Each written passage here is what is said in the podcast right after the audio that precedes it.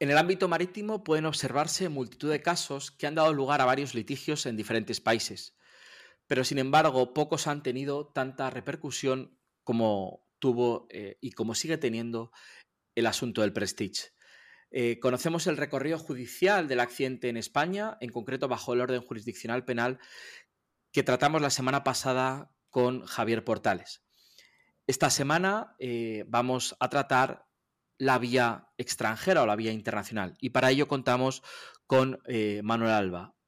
Manuel Alba es profesor titular de Derecho Mercantil en la Universidad Carlos III de Madrid y como digo, con él vamos eh, a comenzar este tercer podcast. Eh, Manuel, eh, buenos días. ¿Qué tal? Buenos días, Juan Pablo. Muchas gracias.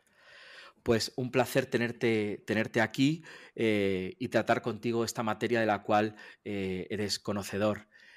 Manuel, te quería preguntar, como primera cuestión, ¿en qué otros países se han iniciado reclamaciones o procedimientos por causas del accidente del Prestige?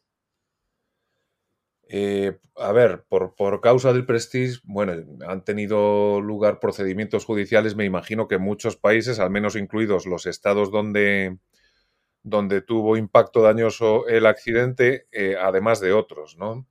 Eh, los, los, procedimientos de los que yo tengo más conocimiento son los que han implicado al Reino de España em, en, alguna medida fuera de la jurisdicción española, obviamente. Y en, eh, en, particular, bueno, eh, han tenido procedimientos implicando a España eh, en Estados Unidos, como sabes, y en el Reino Unido también, Vamos, si quieres, a empezar por estos litigios que tuvieron lugar en Estados Unidos, que de alguna manera son los que traen causa de la reclamación iniciada por el Gobierno de España o por el Reino de España contra la sociedad de clasificación ya, hablamos en la introducción del, podcast que la sociedad de clasificación era American Bureau of Shipping, ABS, una sociedad importante de reconocido prestigio. Y te quería preguntar, ¿qué alegó España en términos generales en este procedimiento? Pues a ver, en efecto, como dices, en, Estados Unidos hubo varios procedimientos judiciales que, comenzaron con una reclamación del Reino de España en su condición de, de damnificado eh, contra American Bureau of Shipping. American Bureau of Shipping em, era la clasificadora del Prestige y además había emitido los certificados eh, que se suelen llamar estatutarios, digamos, los certificados oficiales eh, de navegabilidad del Prestige, en este caso actuando en representación de Bahamas, que, como sabes también era el registro donde estaba matriculado el Prestige. ABS, por tanto, hacía, bueno, las dos funciones que, a veces hacen las sociedades de clasificación. Una de naturaleza pública, actuando en representación de un Estado, del Estado del pabellón, y otra de carácter privado, pues en lo que son sus labores estrictamente hablando de, clase. ¿no? España reclamó em, contra American Bureau of Shipping ante un tribunal de Nueva York em, bueno, pidiendo básicamente la compensación de los daños derivados del, accidente sobre la base de las normas de responsabilidad eh, extracontractual vigentes en, Estados Unidos. ¿no? Em, a ver, sobre estos procedimientos, ten en cuenta también que yo lo que conozco son las sentencias. No he tenido acceso, no he participado, por supuesto, en ninguno de ellos, no he tenido acceso a los materiales probatorios que se emplearon en ese momento, ni a otros materiales eh, probablemente relevantes en el curso del procedimiento y lo que he visto pues son eh, las sentencias, ¿no? Pero a la vista de esto, y como te decía, eh, para su reclamación, el Reino de España básicamente alegó la existencia de un duty of care para American Bureau of Shipping, es decir, em, una obligación de ABS de no dañar a otros y en particular no dañar al resto, perdón, al, al, Reino de España con sus actos negligentes eh, por varias razones, ¿no? Em, a ver, nosotros, como sabes, tenemos una norma de responsabilidad extracontractual en el Código Civil, igual que otros países, que es de, eh, digamos, de alcance general, ¿no? Que es la que dice que, que estamos obligados a compensar los daños causados a terceros con nuestros actos negligentes, ¿no? En el, en los sistemas del, common law, y sin entrar en mucho detalle porque tampoco tengo el conocimiento suficiente, eh, bueno, tienen obviamente también derecho de la responsabilidad patrimonial extracontractual, lo que pasa es que funciona de manera un, poco diferente a la nuestra. A pesar de que ellos tienen también un deber general de no dañar a otro con actos negligentes y la obligación compensatoria resultante, esto que se llama el duty of care eh, no aplica con carácter general, sino que existe em, únicamente cuando se dan determinadas circunstancias que hay que valorar sobre eh, cada caso, digamos. ¿no? Entonces, eh, en España encajó su reclamación en, esta norma. Em, como te decía, alegando que ABS tenía en este caso un duty of care frente a España eh, de, no de no causar daños con, sus actos negligentes. Em, dicho esto, a ver, otra de las alegaciones de España fue precisamente pues, que ABS infringió este deber y además eh, infringió este deber em, en primer lugar Em, o perdón, con carácter general con su negligencia grave, ¿vale? Lo que España alegó fue recklessness. Pero en primer lugar, a la hora de confeccionar sus normas de clasificación para buques como el Prestige, que España trató de defender que eran, que eran deficientes, y en segundo lugar, también a la hora de realizar la inspección eh, del buque Prestige, ¿no? Y sobre la base de este deber y de esta infracción, lo que pedía España es que ABS le compensase los daños derivados del accidente, todos los daños derivados del accidente. ¿Y, cuál fue el resultado de, todo este procedimiento eh, norteamericano, podríamos decir?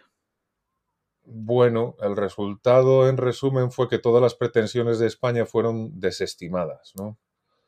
Em, a ver, el recorrido de esta reclamación eh, incluye al menos cuatro sentencias, ¿no? Eh, que son las que yo he visto y, em, si hay más, bueno, estas son las cuatro relevantes. Pero bueno, en las cuatro la conclusión más determinante al final del camino es que España no consiguió probar que American Bureau of Shipping em, tuviese un duty of care y además em, que American Bureau of Shipping hubiese incurrido en negligencia grave como causa eficiente del siniestro y por tanto del daño, tal como se alegaba, ¿no? en el recorrido, o sea, las varias sentencias que fueron emitidas, se discutieron también eh, otras cuestiones, bueno, que, son interesantes y algunas de ellas yo creo que discutibles. O sea, por orden cronológico, por ejemplo, en primer lugar, el Tribunal de Distrito de Nueva York, en una primera decisión que tuvo, bueno, que fue emitida en el año 2008, em, para desestimar las pretensiones de España, indicó que las, las sociedades de clasificación están inmunizadas bajo el convenio de responsabilidad civil de, em, de daños por daños perdón, causados eh, por la polución marina derivada del vertido de, hidrocarburos, el CLC, y en concreto bajo el artículo 3. Como sabes, el artículo 3 en, en, su letra A eh, excluye la responsabilidad bajo el convenio o la responsabilidad por los daños contemplados en el convenio eh, literalmente del práctico o cualquier otra persona que sin ser tripulante preste servicios para el buque. Esto en la, en la versión castellana, ¿no? Entonces, aquí el tribunal lo que vino a decir, yo creo que sin tampoco muchísima autoridad, porque mm, con todo mi respeto, vamos, pero eh, al fin y al cabo Estados Unidos no es parte en el CLC. Eh, pero bueno, este, lo que vino a decir el tribunal es que mm, eh, la sociedad de clasificación es una de esas entidades que presta servicios para el buque y en esa medida está inmunizada, ¿no? está, está protegida por el convenio. Otra cosa que dijo también esta sentencia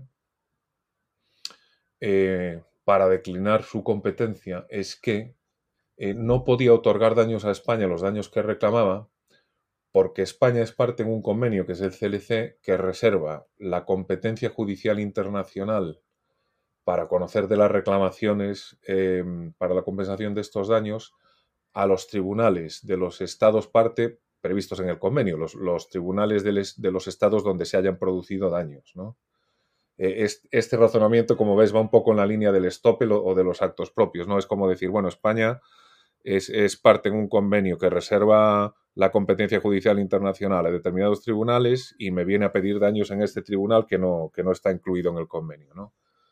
Em, entonces, bueno, este, como ves, bueno, es, una cosa más o menos interesante, aunque también discutible, como decíamos, ¿no? Em, bueno, a raíz de esto, em, hubo una apelación por parte de España y, lo que pasó en esa apelación, que fue en el año 2009, o sea, la decisión dictada en apelación fue en el año 2009, es que estos argumentos fueron rechazados, en particular este último también. ¿no? Lo que decía el tribunal es que em, precisamente por no ser parte de Estados Unidos en el CLC, ninguna de sus disposiciones impide a un tribunal norteamericano conocer del caso, por sí sola, digamos, ¿no? Por esto y por otras razones, pues bueno, se, revocó esta sentencia y por tanto se reactivó, se mandó otra vez el caso al Tribunal de, Distrito de, Nueva York. Em, reactivado el caso, pues se dictó una tercera sentencia en el año 2010 que ya entró en el fondo del asunto bajo derecho norteamericano y que básicamente, bueno, lo que vino a decir, eh, repitiendo una de las ideas que, te comentaba al principio de este recorrido, lo que vino a decir es que mm, eh, bajo el derecho norteamericano no existe un, duty of care eh, para una sociedad de clasificación para terceros, frente a terceros, perdón, como el, como el Estado español.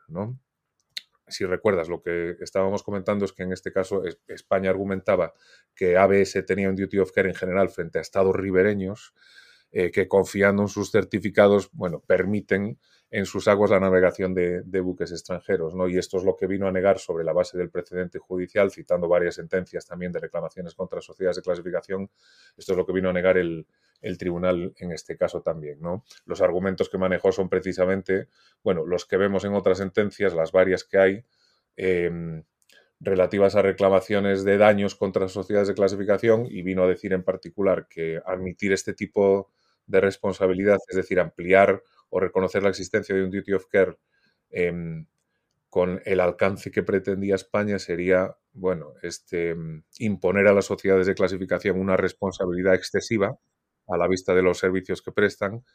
Y además, en segundo lugar, que ello es contrario a la atribución al armador de, a los armadores de buques em, del deber de velar por la navegabilidad de, de sus buques, ¿no? que es un principio básico en el, en el, derecho de la navegación. Es un deber que además, bueno, como sabes también, eh, se considera que no puede ser delegado por los armadores en, en, otras entidades, ¿no? En términos jurídicos al menos, ¿no? Entonces, bueno, sobre esta base vino a decir que no había semejante duty of care. Eh, esto por sí solo es suficiente para rechazar las pretensiones españolas. España eh, apeló también esta decisión y hubo una cuarta sentencia de las que te decía que fue emitida en el año 2012 bueno, que mm, eh, sobre la base también de razonamientos similares vino a decir, em, bueno, además de poner en duda la existencia de un duty of care, vino a decir que incluso aunque existiese, España tampoco había conseguido probar que efectivamente la negligencia grave de American Bureau of Shipping hubiese, em, hubiese existido. No, logró probar la recklessness que alegaba España como causa del daño y que por tanto em, Mm, la, reclamación de España, pues en resumidas cuentas, debía ser desestimada.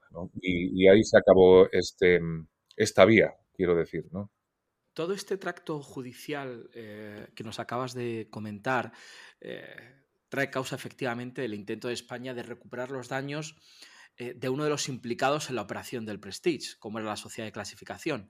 Sin embargo, los procedimientos que tuvieron lugar cambiamos ahora de continente y de país, que tuvieron lugar en el Reino Unido, tienen un origen diferente. ¿Puedes un, poco ponernos en contexto cuál es la causa de todo este procedimiento en, Reino Unido?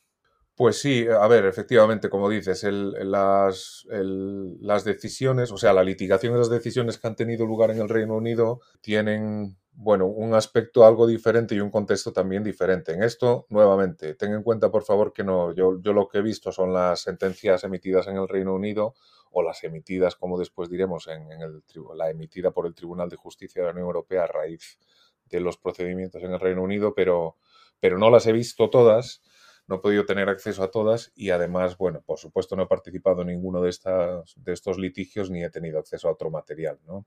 Pero bueno, en cualquier caso, el procedimiento que ha tenido lugar en, o, los litigios que han tenido lugar en el Reino Unido y las sentencias resultantes arrancan realmente de un arbitraje que en su momento inició el, Club de Protección e Indemnización del Prestige, o del propietario del Prestige, perdón, el, London PNI Club, eh, en aplicación del convenio arbitral que estaba incluido en el contrato de seguro de protección e indemnización que le mantenía con el propietario, que era, como sabes, una compañía que se llamaba eh, Mare Shipping.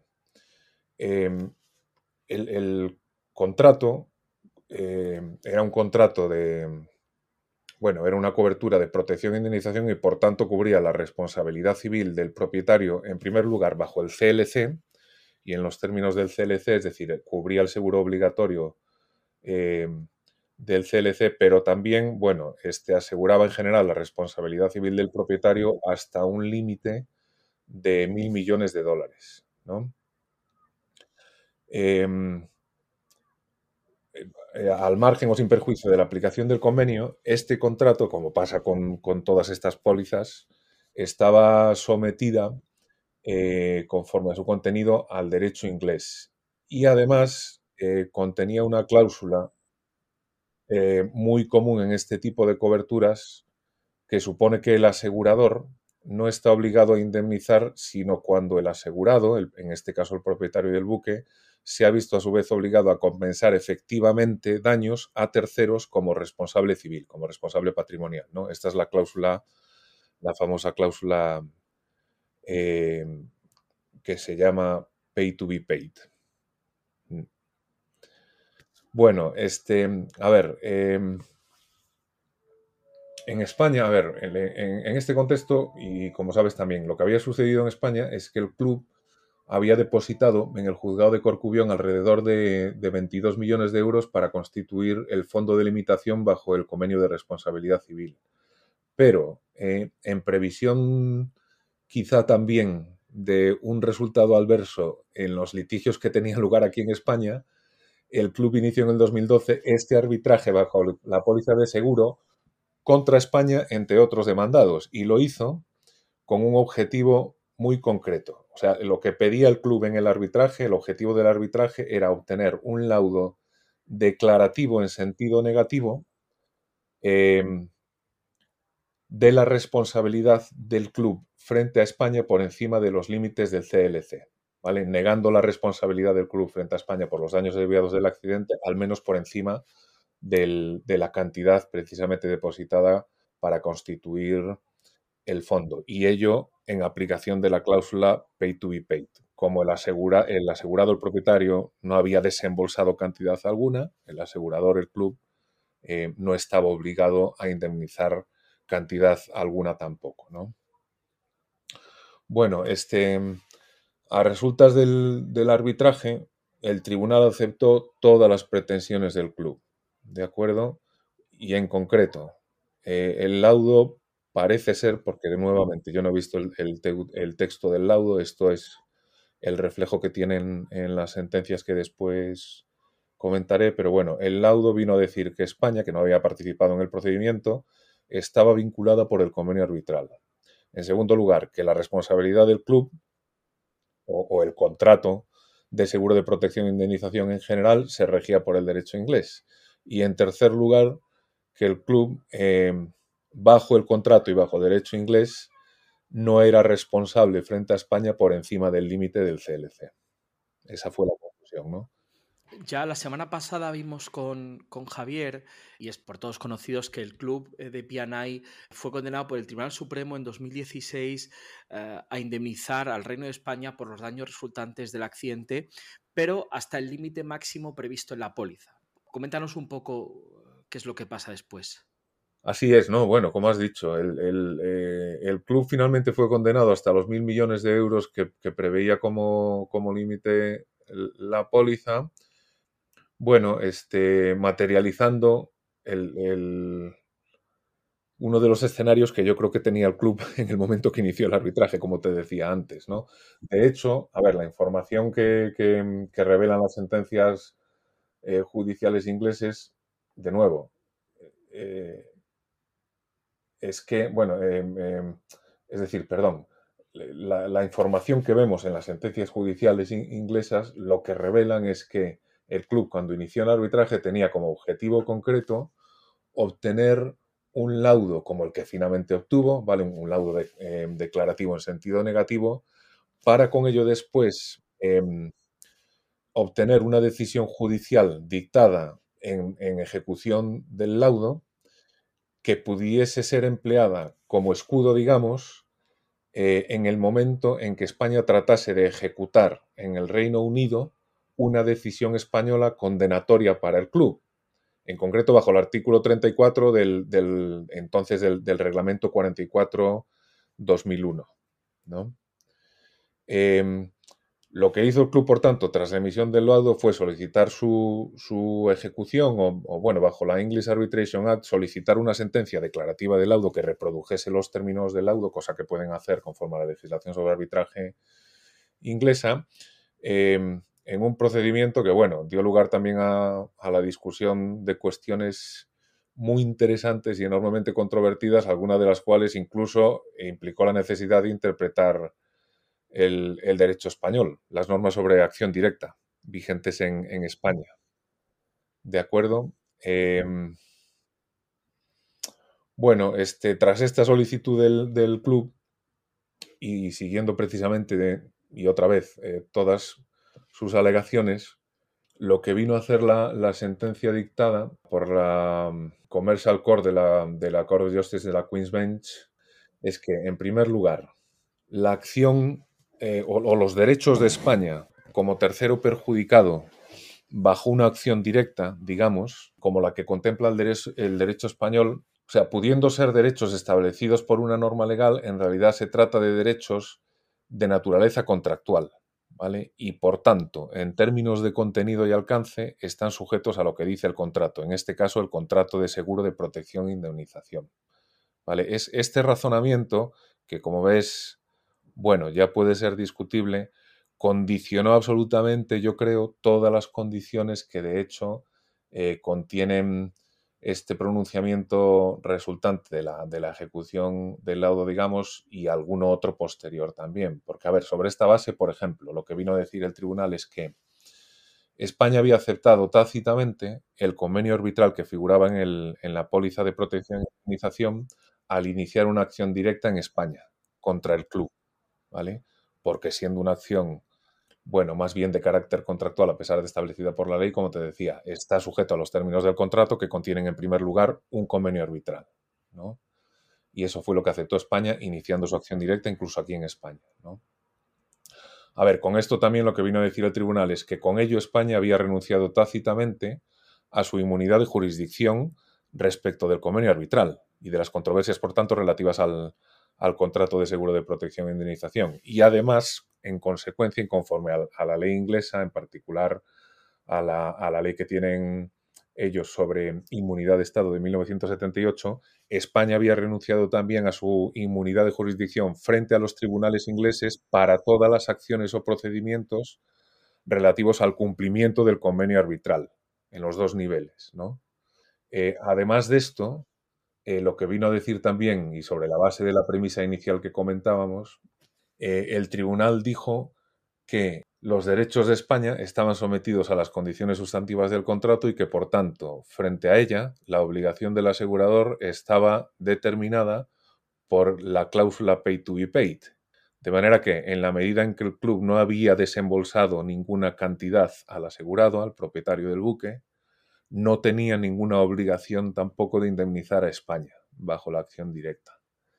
Entonces, eh, con esto y en resumidas cuentas, como ves, lo que vino a decir primero es que España estaba vinculada por el convenio arbitral y segundo, que España no tenía derecho a reclamar bajo la cláusula pay to be aceptando, por tanto, todos los, todos los pronunciamientos del laudo, como ves, ¿no? por lo que sabemos de, su, de su, contenido.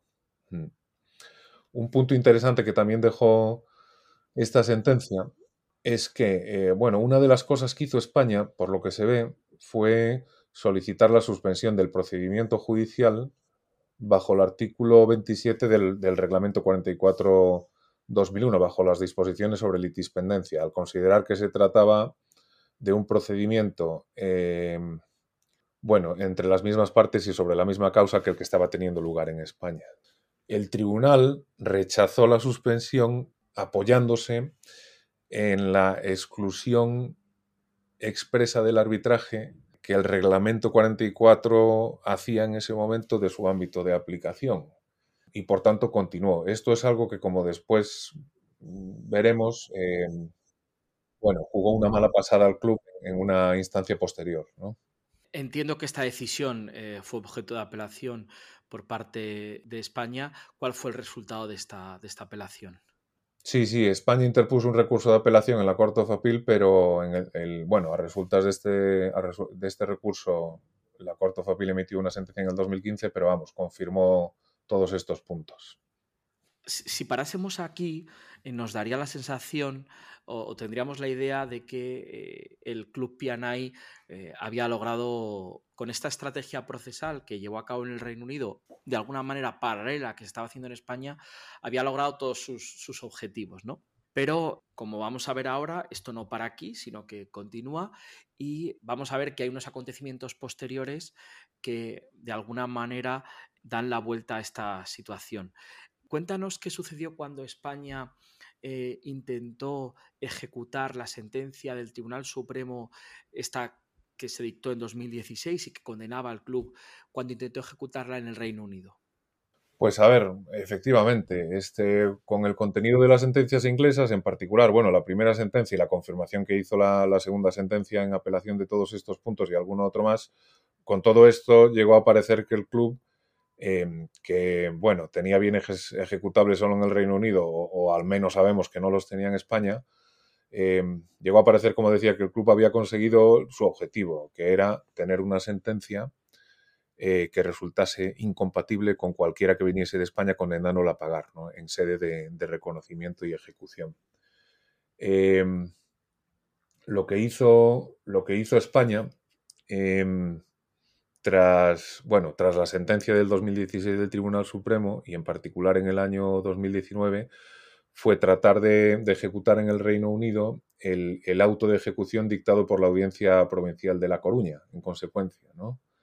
Em, esta solicitud fue inicialmente admitida por la, por la High Court también de, la Queen's Bench, pero el club, obviamente siguiendo el, guion previsto, em, apeló esta admisión y para ello pues alegó, como era de esperar, que debía negarse la ejecución de la decisión española bajo el artículo 34 eh, del reglamento 44. Y, ello por dos razones. En primer lugar y de forma principal, yo creo, porque la sentencia española, como decía, resultaba inconciliable con una sentencia nacional del Reino Unido definitiva.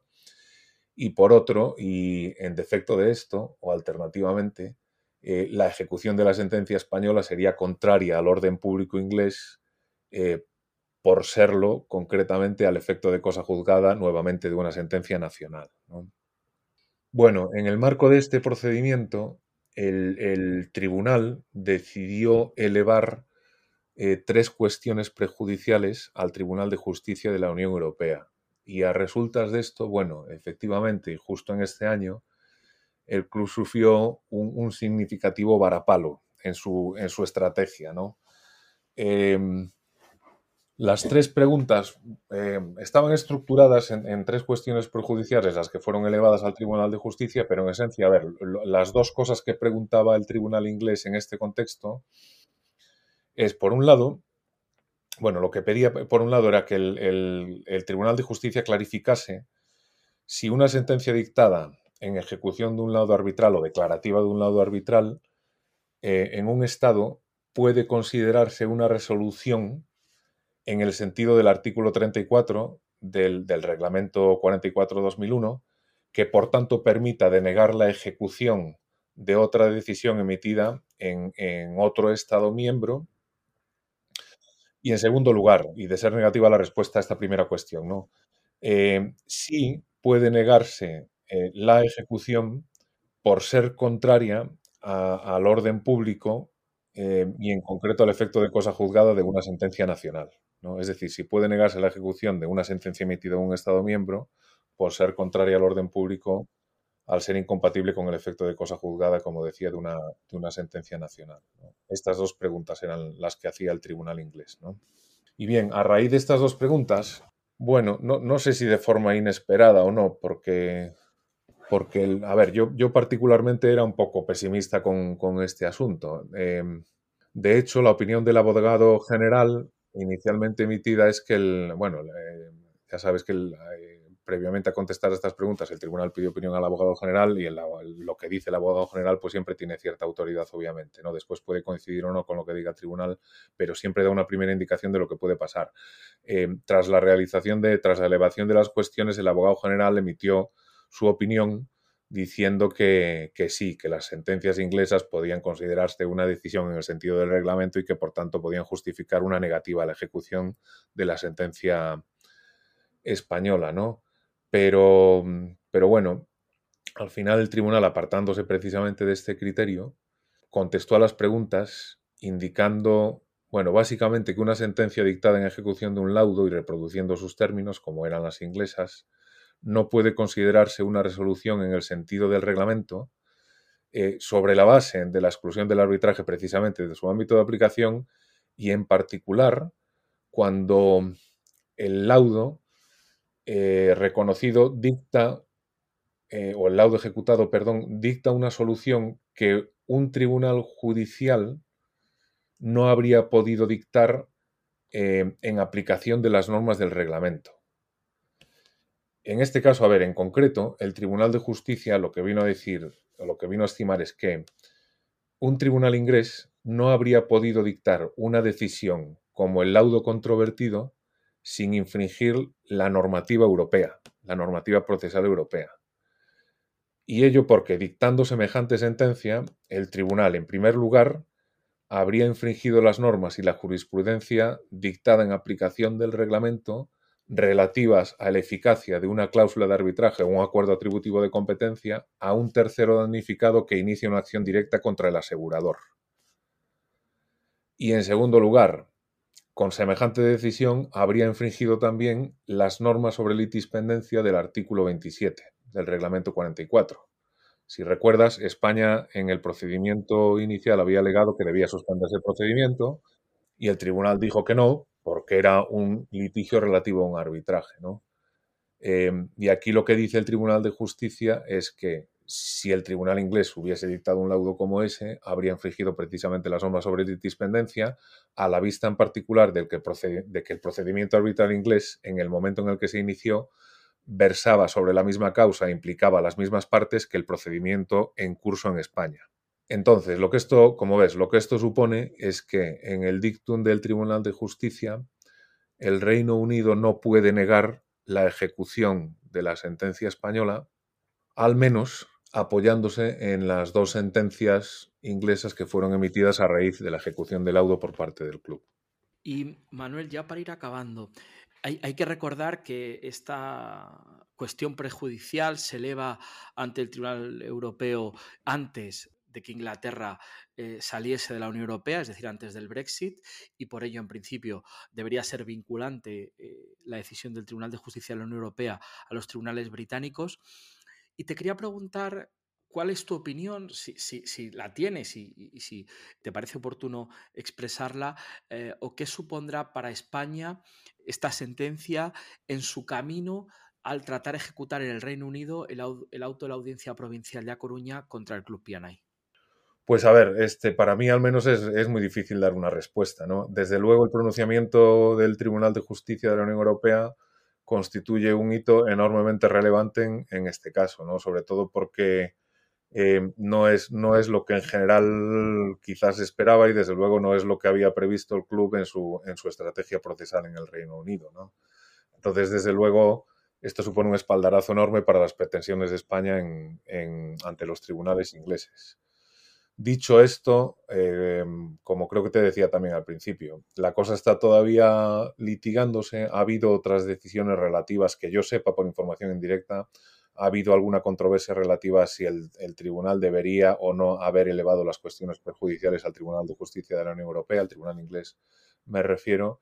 Bueno, y si es que no, ¿qué consecuencias puede tener eso en el marco de la ejecución en Inglaterra también del auto español, ¿no? Entonces, sobre esto yo creo que todavía hay, bueno, mucha, bastante incertidumbre, digamos. Estoy seguro de que el club va a pelear hasta, hasta su último aliento contra la ejecución de la, de la sentencia española y, me parece que probablemente, pues eso, la cosa todavía tenga varias dificultades que, que superar, ¿no? Pues Manuel, muchísimas gracias por tu participación en este podcast. Eh, ha sido un placer que nos hayas contado esta vía internacional o esta vía extranjera eh, sobre el asunto del Prestige. No, muchas gracias a ti, Juan Pablo. Un placer. Finalizamos aquí este podcast, emplazándoos para la semana que viene en el cuarto capítulo de esta serie en la que contaremos con Eduardo Albors, socio del despacho Albors Galeano y Portales, que nos comentará cuáles han sido las consecuencias legales más importantes del caso Prestige tras estos 20 años desde su suceso.